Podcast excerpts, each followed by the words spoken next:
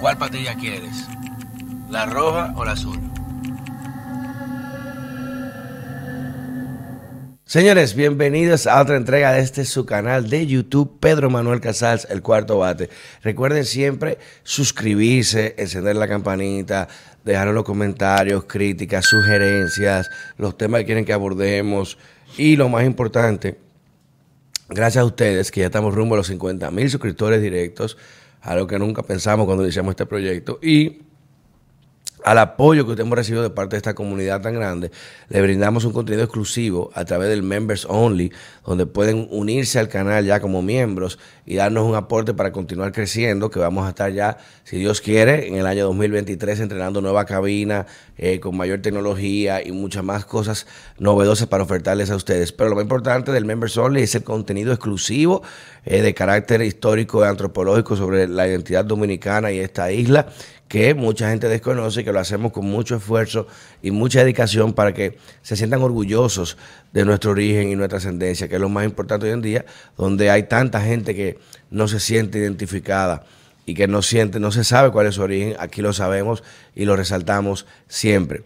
Y como hemos hecho costumbre, gracias a ustedes que lo pidieron, que vamos a continuar trayendo personajes eh, de una relevancia importantísima para la vida nacional a discutir temas que son espinosos, temas que mucha gente no quiere tratar, precisamente porque involucran tomar posiciones que hoy en día eh, pueden ser conflictivas en torno a la narrativa tradicional o a lo que es los medios masivos. Y por eso vamos a compartir hoy con el gran amigo, el doctor Elías Cerulle, eh, que eh, pues reconocido vocero diputado de toda la vida del Partido de Liberación Dominicana, pero importante, un hombre de familia y con convicciones muy firmes que hacen tanta falta esas voces en el día de hoy cuando muy pocos se atreven a hablar. Y por eso tenemos aquí a tratar los temas que ustedes quieren tratar. Buen día, don Elías. Buen día, buen día, Pedro. Aclarando que ya hoy día estamos en la Fuerza del Pueblo. Ah, ¿verdad? Bueno, ya están en la Fuerza del Pueblo. Pero sí, la historia legislativa fue en el, fue en el PLD. Y eh, qué bueno, qué bueno que hacer resaltando, porque vamos a hablar de eso ahorita, vamos a hablar del escenario electoral. Pero antes de eso, y sabemos que usted es un hombre, como reitero, de unas convicciones muy firmes, que su voz siempre fue muy presente en la Cámara, eh, siempre le, seguía bastante, y una persona que, eh, de, las pocas personas que pueden decir en una vida pública tan prolongada y dilatada, nunca ha tenido ningún tipo de escándalo inconveniente, y por eso la estatura y categoría que representa su nombre. Y por eso vamos a entrar de una vez en materia. Yo estaba, y, y con lo que estamos viendo hoy en día, que la familia dominicana, no la familia dominicana, la familia a nivel mundial, el concepto de familia está siendo tan diluido, tan desintegrado, que ya cualquier cosa puede ser una familia. Y cuando eso entre adultos se da, bueno, es una concepción personal, pero ya cuando afecta, involucra a nuestros niños, a las escuelas, que crean sentimientos de confusión o, o de distorsión, es preocupante.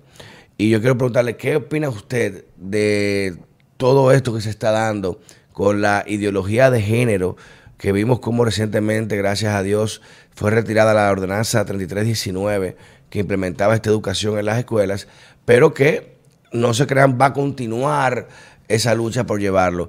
¿Cuál es su parecer respecto a, si los niños deben eh, eh, este tipo de temas, si hay que ser abiertos con ellos, si el niño tiene capacidad de, entender cosas que uno como adulto, como adulto y preparado y estudiado, se le hace tan difícil asimilar. ¿Por qué se enfocan tanto en enseñar esto en las escuelas a los niños? Bueno, primero muchas gracias por la invitación. Un saludo a toda tu, ¿cómo se llama entonces? YouTube audiencia. Ah, lo esto, ¿eh? A nuestros youtubers activos. Mira, e, ese tema que como tú dices es muy espinoso y que en mis 18 años de la Cámara lo combatí cada vez que trataron de, introducir una ley para respaldar eso. Eh, no es tan simple como mucha gente lo ve. Todo eso tiene un plan. Y si tú te pones a ver los discursos de Ronald Reagan en su victoria, cuando decía que el eje de la fundación de la democracia es la familia, y cómo otros sectores dentro del mismo país trataban de destruirlo, eso es lo que estamos viendo hoy.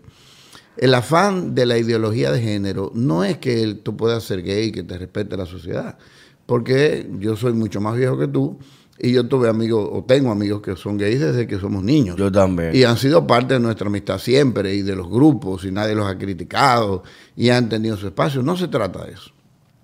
No se trata de un tema de igualdad entre la mujer y el hombre, se trata de destruir el núcleo familiar porque destruyendo el núcleo familiar se destruye la sociedad como nosotros la conocemos.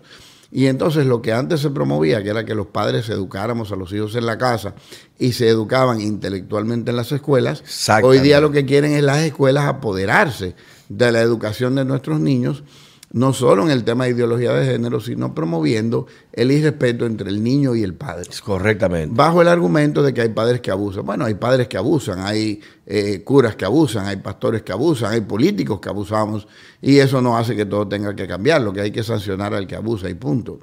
Pero realmente la ideología de género trata de irse al niño hoy día porque ya ha logrado un espacio en el adulto. Ya no se trata de que te respetemos porque tienes una eh, identificación sexual diferente. Se trata de que tú quieres gobernar el espacio donde estamos presentes. Exactamente. Ya no se trata de que, eh, que la mujer tenga derechos, se trata de que no nazca el niño. Porque el niño fundamenta a la familia o la niña fundamenta a la familia. Yo recuerdo que eh, con una presidenta que era hermana de un presidente, una presidenta de la Cámara que era hermana de un presidente del país, trataron de aprobar el, el, Código Penal bajo el tema de las causales. Y el argumento con el que rebatí y logré que se frenara era que decían, la mujer tiene derecho a su cuerpo. Entonces yo decía, eh, el argumento que levanté, claro, en un discurso mucho más extendido es, bueno, y si la que viene es una niña, no la podemos abortar. Porque la niña tiene derecho, sobre su cuerpo. Hay que Bárbaro. acá y que ella Qué buena está esa. El niño que se joda, pero la niña, ¿verdad? Que respeta su derecho al cuerpo. Entonces había que esperar, lo que yo decía, que se identifique el sexo y cuando se identifique el sexo, si es niño, entonces lo podían abortar. Y si es niña, no. Pero era una manera de decir la ridiculez sobre la que estaban tratando de conducir una cultura que ni siquiera es de nosotros. Que no, no es nuestra, esto Oye, pero antes de mí, y eso lo hablaba yo con mi mamá en paz descanse, ella tuvo amigas que abortaron. Mi mamá, que salió embarazada por primera vez a los 16 años, seguro, nunca me lo contó, pero seguro que en su mente tuvo el aborto o aguanto a este muchacho, porque a los 16 años una niña no quiere tener un muchacho. Claro. Son cosas que pasan. Ahora, tú vas a decirle al país que lo correcto es abortar. Entonces yo le decía a los legisladores que apoyaban, ¿por qué tú no le pides a tu mamá que te mate hoy? Exacto, lo mismo. Porque ella te puede abortar de adulto, porque si ella es la dueña de tu vida, que tú nazcas o no nazcas no hace diferencia, ella sigue siendo la dueña de la vida. Y entonces ahí entramos en esas discusiones, pero era una manera de discutirlo legislativamente. Yo estoy consciente, y es una teoría sobre la que he venido escribiendo hace unos años, de que esta es el arma mortal que le han introducido a los americanos para destruirle el Estado. Desintegrarlo. Como no pudieron ganarle la guerra, como perdieron la guerra fría, esos sectores que promueven eh, todo esto que se llaman progres, entre comillas, que para mí es retrasado. Sí, son retro. No todo este tema de la degeneración es viejísimo. Está Sodoma y Gomorra, están después Señores, Calígula, que se cayeron por eso. Eh, y entonces a los americanos le han metido en la cultura y le han debilitado el Estado hoy día. Y entonces tú tienes un Estado que era sumamente fuerte, que hoy día se discute como temas principales, ya no es el desarrollo, ya no es si vamos a la luna, no es si conquistamos un planeta. Los temas de hoy son si abortamos o no abortamos. si un niño puede ser niña, si la niña puede ser niño. Y los fondos que, que cuando ganó Trump eran cerca de 1.200 billones de dólares dedicados al tema de la homosexualidad y el tránsito, eso que pudo haberse dedicado al desarrollo, hoy día entiendo que han subido muchísimo más y sigue este gobierno de hoy día de los Estados Unidos promoviendo más ese renglón que el renglón de desarrollo de los propios Estados Unidos. Entonces es complejo porque hay poderes económicos muy fuertes en la República que están patrocinando, y lo puedo decir con toda la responsabilidad aquí, hay legisladores que tienen años cobrando por esa agenda. Yo lo he dicho. Que no es gratis. yo lo he dicho. Que no es gratis. No es gratis, muy bien Se pagado. porque yo vi legisladores crecer en el tema, amigos míos y amigas, que cuando empezaron a discutir el tema eran conejitos. Y de repente los vi fieras. Y yo dije, el hombre solo es fiera por una cosa, por el interés. O es un interés de amor o es un interés de dinero. No hay ninguna cosa que haga fiera a un ser humano. y cuando yo lo vi convirtiéndose así en leonas y en leones, yo dije, ¿y esto qué es? ¿Qué es lo que está pasando? Y cuando me puse a averiguar, entonces hay una serie de complacencias, de ayudas, todos disfrazados en, en- en ayudar sectores y comunidades, Sí, yo sé. pero solo a los diputados que están en esa agenda. Sí. Yo nunca recibí una ayudita de esa, porque yo claramente... Igual pasan comunicadores también. A mí me lo Igual, también. en todos los ambientes. En el caso de hoy, que te- mi esposa es legisladora, que ha seguido la misma lucha, ha sentido la misma presión y a veces inclusive me llama y me dice, papi, la presión está dura. Y yo le digo, bueno, de eso se trata, de que tú estés ahí.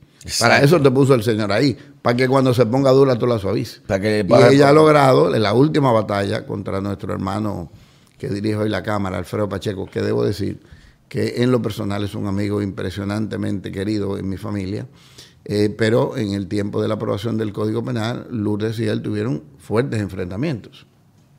Yo tuve que agarrar el Twitter y también entrarle, porque quisieron hacer una maramaña, no sé si tú te acuerdas. de- Sí, yo me acuerdo. de que no, que, que se puede con minoría, que lo que se hizo no fue lo que se hizo. Y le entramos y logramos frenar, porque si eso fuera algo que moviera el país, hagamos una ley aparte. Vamos Exacto. a discutirla. No, han frenado el código Más de 20 bajo la excusa de las tres causales y el tema de, de los conceptos de género, solamente porque entienden que por ahí nos pueden doblar el brazo. Y yo decía cuando era legislador, si hemos sobrevivido con el código que tenemos, tendremos que seguir. Pero el precio de ac- aceptar un código con toda la deformación de la sociedad que le quieren implantar es innegociable. Y mientras yo tuve 18 años batallando, 18 años engavetados todos los procesos que duraban eso, porque había que dedicarse. Una vez me acuerdo que lo aprobaron en primera lectura, yo estaba de viaje en esa ocasión, y cuando llegué solamente faltaba la segunda lectura, muy peligroso. Sí, no, y ahí pasó, ahí se jodió la vaina. Porque la segunda lectura siempre tienen el eco que la gente dice, pero ya lo aprobamos en primera lectura, ¿por qué no lo vamos a aprobar ahora? Y esa fue la batalla donde yo tuve que tomar el tema de hay que dejar entonces eh, ver si es niña o niño, porque si el argumento es que la mujer es dueña de su cuerpo, pues esperemos saber si es una niña, porque entonces la niña es dueña de su cuerpo. Hay que esperar que nadie, si se quiere matar a ella, pues ya es otra cosa. Pero mientras tanto no le podemos quitar la vida. Y esas son las cosas que mucha gente no ve en el país. Esas batallas la prensa no la ve así. ¿Qué publicaba la prensa? Se cae el Código Penal. Sí, como se hay. Pero como que no pasó nada, No, no, no que no pasó- se quiso aprobar. No, no valora una parte de la sociedad el esfuerzo que hay que hacer para mantener una sociedad correcta ante una invasión mundial en las redes sociales. La cantidad de, de haters, le, le llaman hoy día a la generación, ¿verdad? En Twitter que yo recibía porque salían algunos discursos de, de eso, igual que como los que salieron de mi esposa, por gente que se está dejando influenciar como que ese es realmente un tema principal. Mira, a mí me encantó la declaración del ministro de Educación Nuevo. ¿Es igualdad? No, pero aquí están iguales niños y niñas. Entonces, ¿por qué yo tengo que tener una ordenanza diferente? Decirle que los trate diferente. Entonces, Exacto. nosotros debemos procurar, y me alegro que tú estés hablando del tema, de crear conciencia en el país de que esa no es una agenda dominicana. No. Eso es una imposición cultural, pero que tiene un sentido que ni los dueños de la imposición se dan cuenta. Los americanos creen que imponiendo eso están logrando algo y no entienden que lo que se están es debilitando ellos mismos. Más debido que Todos los conflictos que ellos tienen en el mundo entero hoy día están por el impulso que ellos quieren meter al ideología. Más debido que nunca está. Más que nunca están divididos. Así que por ahí anda la cosa. Mire, qué bueno que usted menciona eso, porque, como usted bien dice, mucha gente no sabe las batallas que se dan adentro ahí. Pues la gente ve la cosa de fuera, ah, todos diputados, legisladores, los que están ahí haciendo chelcha, y no saben los intereses que se conjugan, el lobby que se da para tratar de llevar tu proyecto, muchas veces hasta por debajo de la puerta, en una leycita, alguna cosa, y por eso hay que estar tan vigilante con esto. Y ahí mismo, fíjense, y usted menciona esto, cómo se financia y se busca tanto esfuerzo para aprobar esto. Sin embargo, me recuerdo yo mi padre cuando hace más de eh, 15, recuerdo yo 15, 20 años, bueno, casi que 20 años, en el 2005, se, se ordenó sacar la moral y cívica de las escuelas. Oigan, porque, porque atentaba contra los valores distintos de, de otras religiones o de otras nacionalidades y que la moral y cívica por promoverle el amor a la patria, entonces el que no era dominicano no se sentía cómodo y prácticamente sacar la moral cívica de las escuelas y miren la juventud que se ha formado. Y ya muchos ni respetan el himno, no conocen los símbolos patrios, no conocen eh, nuestra historia, no tienen un sentido de arraigo con su ciudad, con su región, de cuidarle, sentirse orgulloso. Y ahora hemos tenido que volver a poner la moral y cívica en las escuelas, que es otro logro, y se lo, se lo felicitamos al ministro de Educación, Ángel Hernández, tanto como sacar la ordenanza como implementar la educación cívica tan necesaria en las escuelas. Y por ahí hay que preguntarle, ¿usted entiende que aparte de la educación cívica, por ejemplo, que el otro día vi unas declaraciones eh, del, viceministro de Recursos Costeros, eh, José Ramón Reyes, de Medio Ambiente, indicando de que la educación ambiental es sumamente necesaria desde la temprana edad para que el, niño aprenda a, amar su espacio, eh, a respetarlo y a cuidarlo, que es más difícil enseñar a un hombre viejo ya de por qué no tira basura que enseñar a un jovencito. ¿Usted cree que debería implementarse también la moral cívica la educación ambiental? Mira, nosotros aprobamos una ley en el Congreso, en la Cámara de Diputados, que se cayó en el Senado, sobre la educación ambiental desde los inicios del colegio. Excelente. Fíjate de qué se trata la educación moderna de hoy día. Si tú me dijeras a mí, ¿qué educación debo recibir? ¿Ambiental o geografía? Yo le digo elimina la geografía. Porque tú te metes en Google hoy día y llega donde quieras. Yo llego aquí con un Google. Es verdad. Ahora, tú no encuentras en Google una educación continua sobre el tema ambiental y consciente, porque se llena mucho de basura. De manera que nosotros aprobamos esa ley, lamentablemente se cayó en el Senado, mi esposa sigue batallando con el tema, porque las escuelas hoy día deben ser de formación, no solo de educación, de formación. Y nuestro país depende mucho de su condición, de, de su propia naturaleza, de su estado ambiental. Pero cuando usted te vas a cualquier escuela hoy día y le preguntas a un niño, como yo solía hacer cuando era congresista, eh, de esta mata o qué estás haciendo en tu casa con respecto de la naturaleza, simplemente para saber qué ambiente mental había en el hogar de eso, te encuentras que está ausente el tema. No, no hay nada que ver. Tú te encuentras un alcalde de la capital que quitó una cantidad de matas que generaban un ambiente de paz y de, eh, de sombra y de, y de oxígeno y la cambió por palma. Y no está condenado a nada. La sociedad lo vieron bien porque ahora la línea parece una playa. Eh, Miami Beach en Santo Domingo. Una inconsciencia, ¿no? que, había un bicho, pero esa mata tiene 100 años sin que a nadie le picara nada. Entonces, eso te dice a ti que no tenemos conciencia medioambiental en la República. Cuando alguien puede llegar y cambiarte, digamos que la, no sé si la palabra correcta es la fisionomía de una ciudad, simplemente por un gusto y por un tema económico, y te destruye un ambiente. Dice. Y entonces tú dices, pero, pero ¿qué pasó aquí? Bueno, nadie dijo nada. Se paga una cantidad de prensa, se paga una cantidad de comunicadores que se ponen a favor de eso y de repente los que criticamos nos vemos tan chiquitos que ni nos escuchamos. y, eso, y eso te dice a ti que es realmente necesario que nuestros jovencitos de hoy día, nuestras jovencitas, empiecen a tener un contacto directo con la naturaleza. Yo tuve la suerte de que estudié en un colegio La Salle de Santiago eh, que nos llevaban. Nos llevaron a Cienfuegos cuando empezó, pero nos llevaban a eso, a sembrar. Nos llevaban a Montes a sembrar. Después, cuando fui oficial de la Marina, eh, en el periodo de academia, me tocaron dos cosas importantes que me dio contacto. Primero, nos tocó en tiempo de Jorge Blanco cortar caña.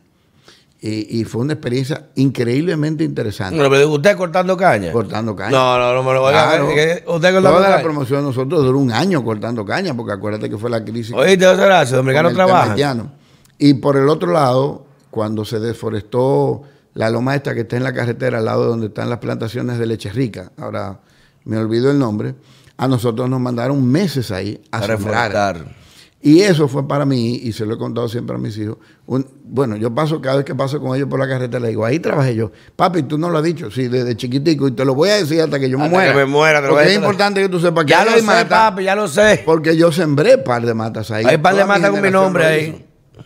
Eso ya no se hace. No. Tú coges un grupo de niños, popis o no popis, y lo llevas a sembrar y se ofenden, y los papás llaman. No, mi hijo no va para eso.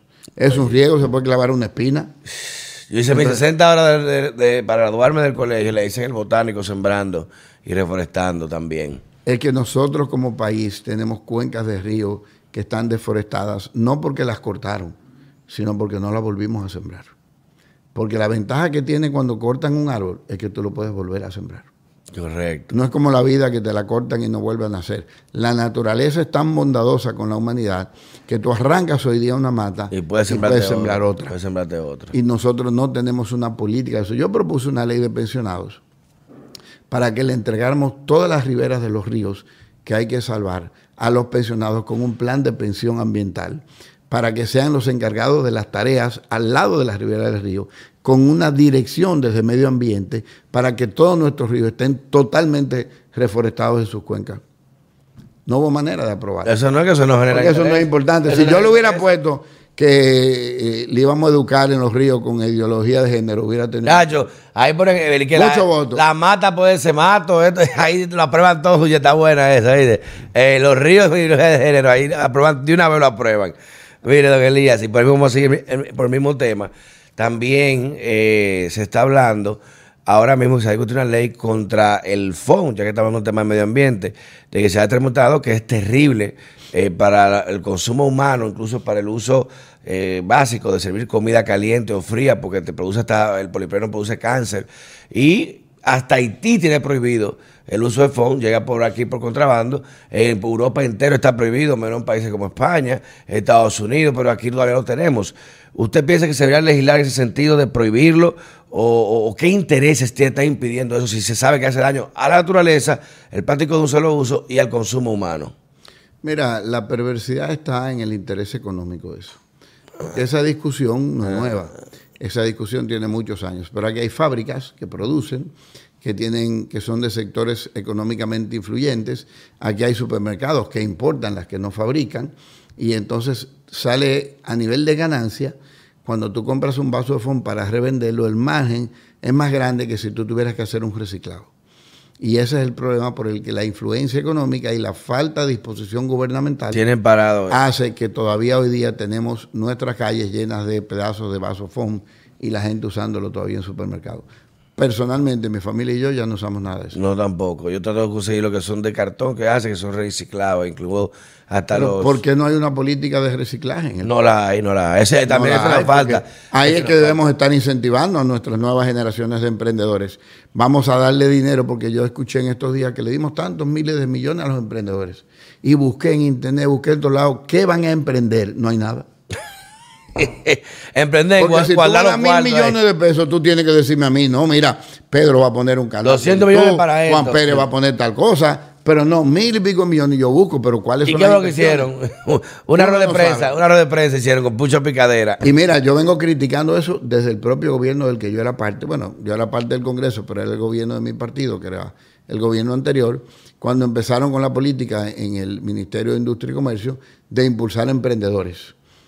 Yo siempre decía, y tuve la verdad que muchos problemas por eso, porque lo que yo no veo correcto lo voy a decir, aunque se moleste el dueño del... del Bien hecho, yo soy igualito. y entonces yo decía, pero ¿cómo vamos nosotros a incentivar económicamente emprendedores que no son emprendedores? Porque el emprendedor no se aprende en un aula. No. La- yo le decía en ese tiempo, y recuerdo que tuve una discusión eh, formal con el presidente de turno, yo decía, es que para ser emprendedor primero le tiene que salir a uno la espinita, la, la inquietud. Esa innovación, la idea. Quiero hacer esto, quiero hacer algo, tengo una vaina. Y, y yo te pongo un ejemplo, Pedro. Lo que tú estás haciendo, cualquier ser humano se sienta a hablar, pero no cualquiera hace lo que tú haces. Entonces, si a ti te dan, y a Juan Pérez, que le van a regalar tres cámaras y le van a alquilar un edificio, el tipo va a venir a dormir. Que mucho. Oye, pero la gente no sabe eso. Yo vengo, y Rocco lo sabe, yo vengo con mi hijo. Cuando no, para yo traigo al muchacho para acá, para que me vaya trabajando temprano, me quedo aquí de la tarde, le tengo su televisión arriba, y él va, ya él se familiariza porque es una pasión, esto para mí no es un trabajo. Esto mí, y esa es la Es experiencia. que para todo Yo tenía, es- es- esto es algo que, yo- que me nace a mí de que era mi visión. Yo tengo oficina de abogado, que la- la- opero en cosas, pero mi pasión, mi pasión, eh, siempre fue esto. Y Yo empecé, se lo digo siempre, en una camarita con un microfonito de, de- de línea en la pandemia, en mi casa, en una cortina. eh, lo empecé así, porque no puedo estar en mi casa aburrido haciendo nada, trancado de cocho. Déjame hacerlo, eh, vamos a trabajar con un videito y empezamos así. Y miren el día lo que hay, porque cuando uno emprende, como dice, hay una pasión, hay algo te nace ahí que no te deja ni dormir. Que tú quieres, ¿y cómo lo voy a hacer? Vamos a hacerlo así, cada día tú vas mejorando. Cada, y, y tenemos tres años y esto, yo quiero seguir mejorando, y vamos a buscar mejores cámaras, vamos a cambiar el estudio, vamos a innovar, porque es lo que uno desea, lo que uno se- se- le da satisfacción existencial a eso. O sea que me gustó ese, le- le- el, el emprendedor no emprendedor, digo, porque yo soy emprendedor. Casualmente ayer, Pedro, yo di una conferencia para emprendedores ahí en Spirit.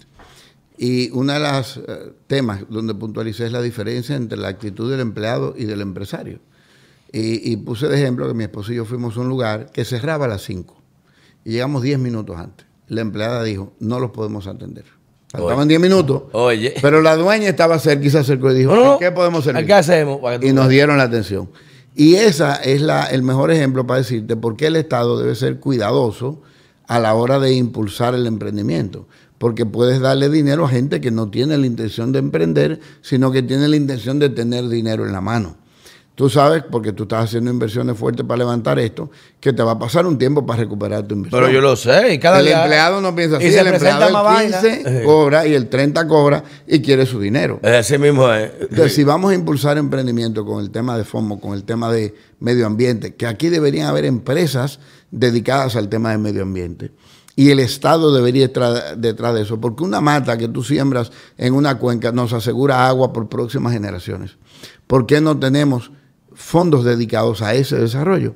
Bueno, porque la política es populista.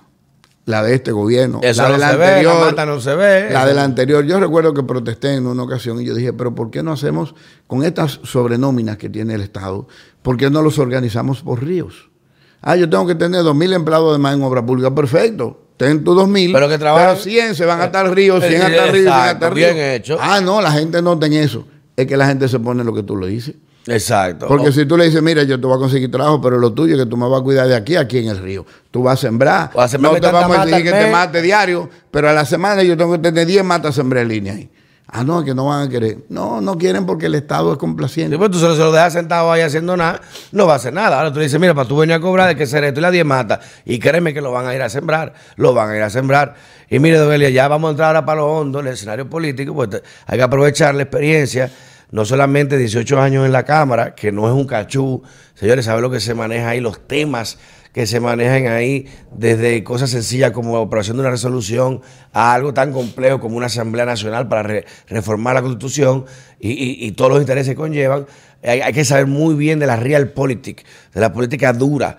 Y un hombre de su experiencia hay que aprovecharlo. ¿Qué está pasando en el escenario actual, al día de hoy? Mucha gente del partido de gobierno eh, está prácticamente eh, segura y certera de una reelección del presidente Abinader y otros han dicho de una posible alianza del mismo sector de gobierno, como Hipólito Mejía, entre el PLD y el PRM. Otros dicen que no, que podría ser con la fuerza del pueblo.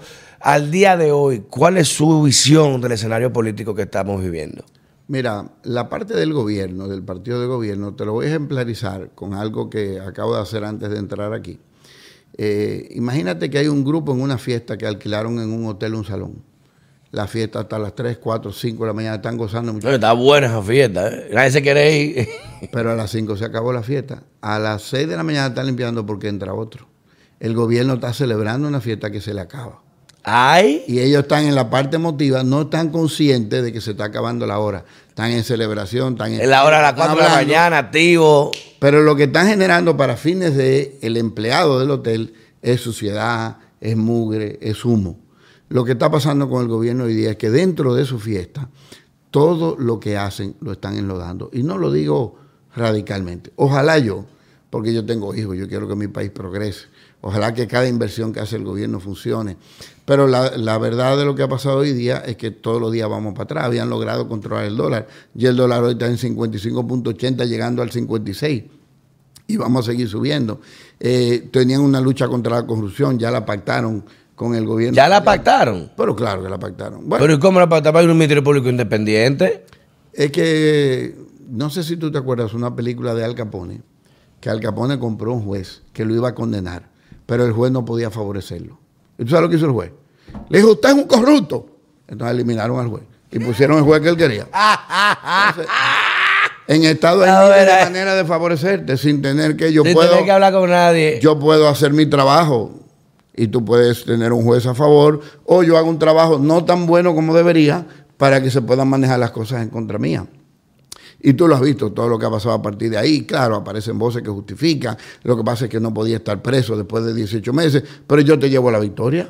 Vamos a hacer un programa en la victoria, vamos a contar cuántos presos preventivos hay en la victoria, que tienen años Sí, eso es verdad. presos en la victoria. Pero no tienen abogados Ajá, que te pero- pagan millones de pesos mensuales. No tengo que pagar. entonces, ¿por qué no tienen una lucha en la corrupción? Porque ya le están saliendo los casos de ellos.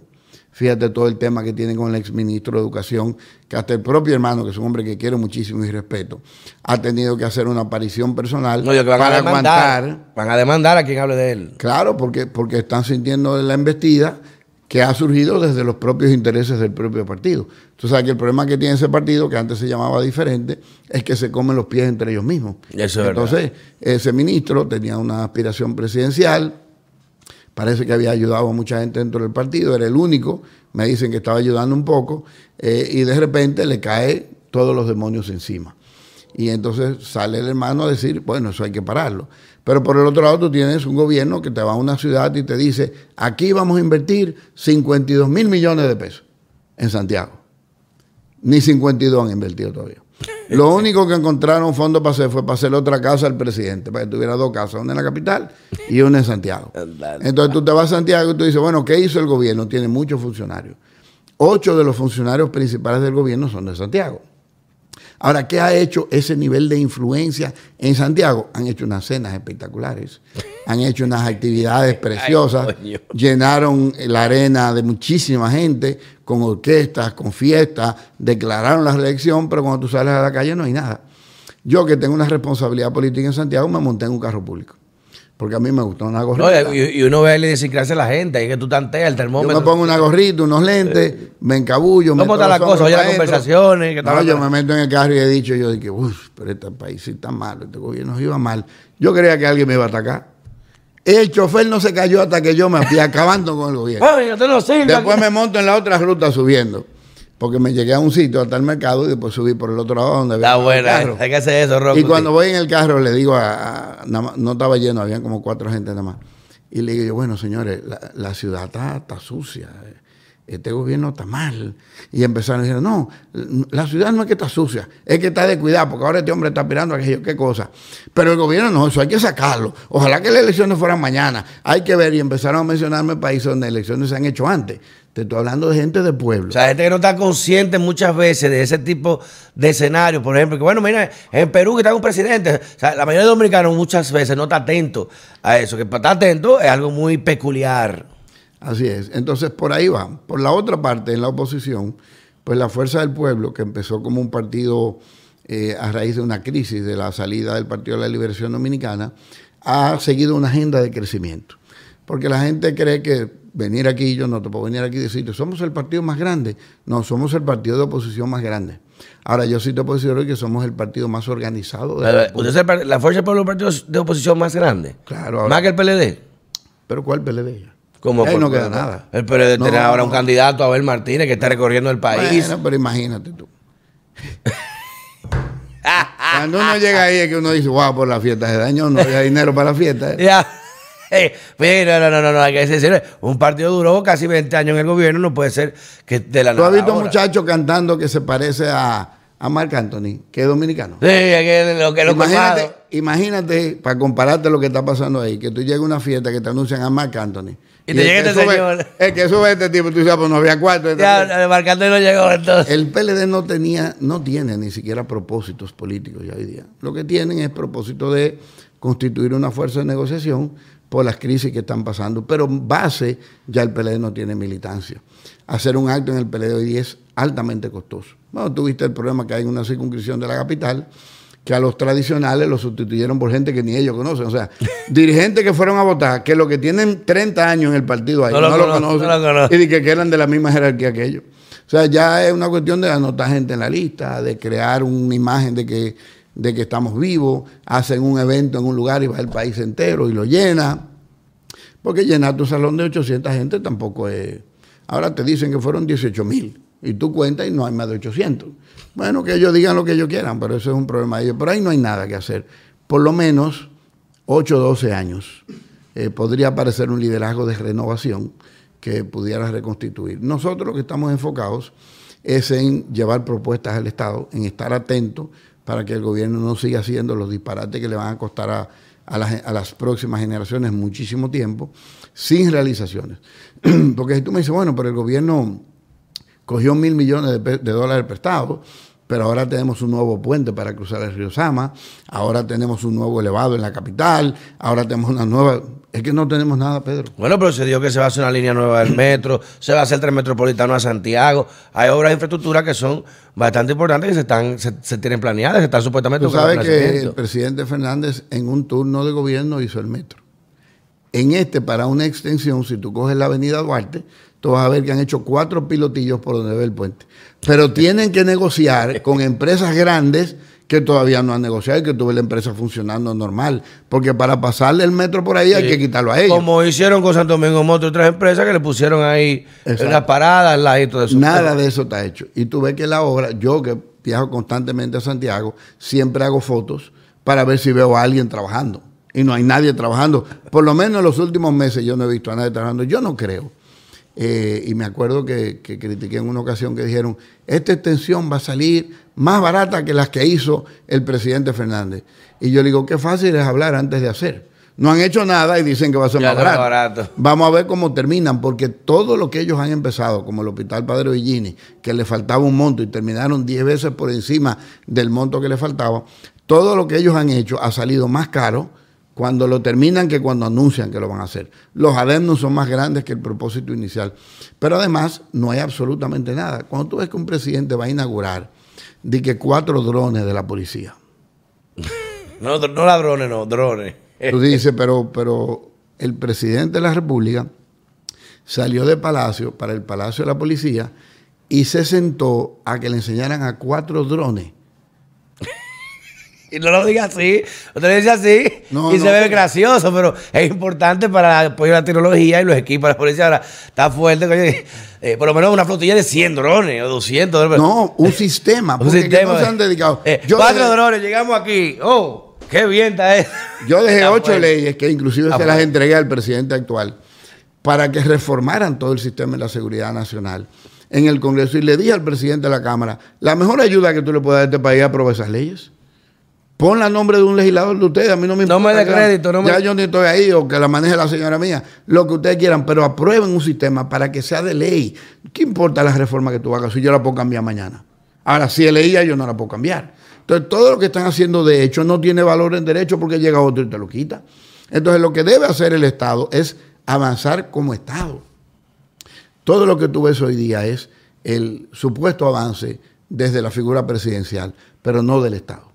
El Estado no ha aprobado absolutamente nada que avance como Estado. La reforma policial, si tú dices ahora, déjame hacer un programa sobre la reforma policial y te metes en Google, no encuentras nada hacia dónde vamos. ¿Cómo tú me vas a decir a mí que tú estás transformando el aparato eh, represor del país, el sistema de, represión, porque la policía no es un sistema de seguridad, es un sistema de prevención y de represión. Represión correcto. ¿Cómo tú vas a reformar eso y yo no sé lo que tú estás haciendo? Tú no eres el dueño del país, tú eres el presidente de todos nosotros. A mí hay que enseñarme lo que tú estás haciendo. Para eso son, para eso está el internet. Públicame la reforma que debió estar listo en enero, que debió estar listo en febrero, qué estamento va a cambiar. No cambia nada. Tú tienes un jefe de la policía que hoy día, en el, en el año 2022, la respuesta que da es a los ladrones le digo, a los delincuentes le digo, que no se metan conmigo, que se entreguen, que yo tengo mano dura. Mano dura. Porque usted no es nadie, la ley es. La ley. En Estados Unidos, ¿cuál es? Fíjate ahora en Europa como esta vicepresidenta de la Comunidad Económica Europea, como un lío en Qatar, aterrizó y dos policías rasos. Lo agarran presa. Le metían dos esposas en la espalda. Automáticamente esperada. Y una orden de un juez que está esperándola. Claro, es lo que te digo. ¿Qué es lo que han hecho los policías? Detenerla, no. Cumplir la ejecución de un sistema de justicia, de un sistema de seguridad nacional, donde el policía hace una ejecución pura y simplemente. Aquí le metimos en contra mía que los fiscales tienen que ir con la policía. Eso no cambia. eso, no, Nosotros tenemos que tener un sistema de seguridad en el país, pero que el ciudadano lo sepa. Ya la seguridad no puede ser un secreto en este país. Tú tienes que saber cuáles son tus derechos. Te para un policía, papeles, míralo aquí. Desmontese el carro porque yo me tengo que desmontar. No, porque yo lo quiero ver. Una muchacha bonita, ¿no te acuerdas un desorden que hubo con sí. Bueno, ¿tú te acuerdas? Una amiga. una amiga. porque era bonita, la querían ver, la piaron del carro para verla. Hoy, ¿por qué usted me tiene que apiar a mí? Yo le enseñé mi papel, el carro está bien, no tengo luces quemadas, no estoy borracha, no estoy transitando. ¿Para qué usted quiere que yo me apee? No, porque yo quiero que usted te jalan del carro y te ponen la mano arriba. Y estamos reformando. No, nosotros andamos igualito que en el gobierno de Balaguer hoy día todavía. Que lo digo yo. Pero ya para concluir, don Elías, que sabemos su tiempo muy preciado, es un tema espinoso, pero usted habla de que, bueno, la fuerza del pueblo constituye el partido ahora mismo de, de oposición más grande y hablamos de que la Fuerza del Pueblo es liderada por el, presidente, el expresidente Leonel Fernández, presidente tres veces de la República, y de los cuales hubo muchos escándalos notables en su gestión, en sus tres gestiones, que eh, hasta el día de hoy le marcan bastante un, bagaje, un peso político en la población. ¿Usted no cree que ya tres veces presidente ya está bueno? Ya lo que puede dedicarse a aportar. Y si ese partido, la Fuerza del Pueblo, ¿tendrá futuro a largo plazo? Porque ahí nada más se ve que Leonel es el único líder. Si no Leonel, lo hace Omar. Esa es una, dinastía lo que hay ahí, monárquica prácticamente. ¿Cómo va a avanzar un partido si tú no sientes la seguridad de que hay renovación, de que hay un liderazgo nuevo? Si Leonel se va mañana, ¿va a seguir el partido? Miguel parece ser con el Partido Reformista. ¿Qué usted cree? Mira, primero debo decirte que lo que se elige como presidente es una capacidad, puede ser hombre o puede ser mujer. No tiene que ver con edad, no tiene que ver con si repitió, si estuvo. No, no, no digo por edad, digo porque ya son tres mandatos. Por eso voy. Lo que nosotros necesitamos como país ahora, en un mundo que está en crisis, tú puedes ver el caso de Perú, el caso de Chile, el caso de Argentina, el caso de Colombia ahora que está en un proceso de deterioro, el caso de Venezuela que va por el mismo camino, el caso de México, que aunque el presidente a mí me cae sumamente bien, tú estás viendo que va también en un proceso de deterioro, porque hay una falsa creencia de cómo debe gobernar el Estado. Y ante una crisis económica mundial, yo elijo un hombre que pueda conducir en una tormenta un barco que ya sabe conducir, pero con propuestas totalmente renovadas y que además, y esto es importante, no tiene ningún interés personal. ¿Por qué te lo? ¿Cómo tiene el personal? Te voy a decir por qué. ya fue presidente. Para él no es una novedad, no le van a agregar un título. Presidente eh, del- de la corona de la República. No, presidente ya lo fue tres veces, pero tiene conciencia, debe ser hoy día, o es, el político más consciente de la realidad mundial y cómo desentronar a la República Dominicana del mal camino que llevamos. Ese es mí. Ahora, la segunda parte de tu pregunta sobre la dinastía, no, en la Fuerza del Pueblo hay una dirección política interesante. ¿Por qué? Yo nunca había sido miembro de la dirección política, competí para el PLD, pero renuncié antes porque vi que era, íbamos a seguir con el mismo grupo mandando. Me fui aquí, eh, estoy en la dirección política, y a puerta cerrada nosotros nos matamos ahí adentro. Pero nos matamos, y a veces el presidente Fernández ha llegado con una posición de 2 más 2 son 4, y no la pasa. No, no digamos lo que diga Leonel lo que ha. Lo que diga No, Leonel en la del Pueblo, no, eso es lo que, va. Es que ahí... Es que Leonel no lo que diga Leonel, palabra de Dios. Mira, yo me junté con él después de la tercera o cuarta participación mía en la dirección política. Fui y lo visité. Lo llamé, lo quiero ver presidente, y fui a decirle una cosa. Mire, yo doy gracias de estar con usted. Porque siempre yo había escuchado sobre su imposición y yo nunca había trabajado con alguien tan democrático. Nosotros lo hemos aplatado como tres veces en las decisiones adentro. Ariel Fernández, Que lo hemos tumbado, que se han tumbado posiciones y que él ha querido, pa. ¿Y tú sabes lo que hace el presidente?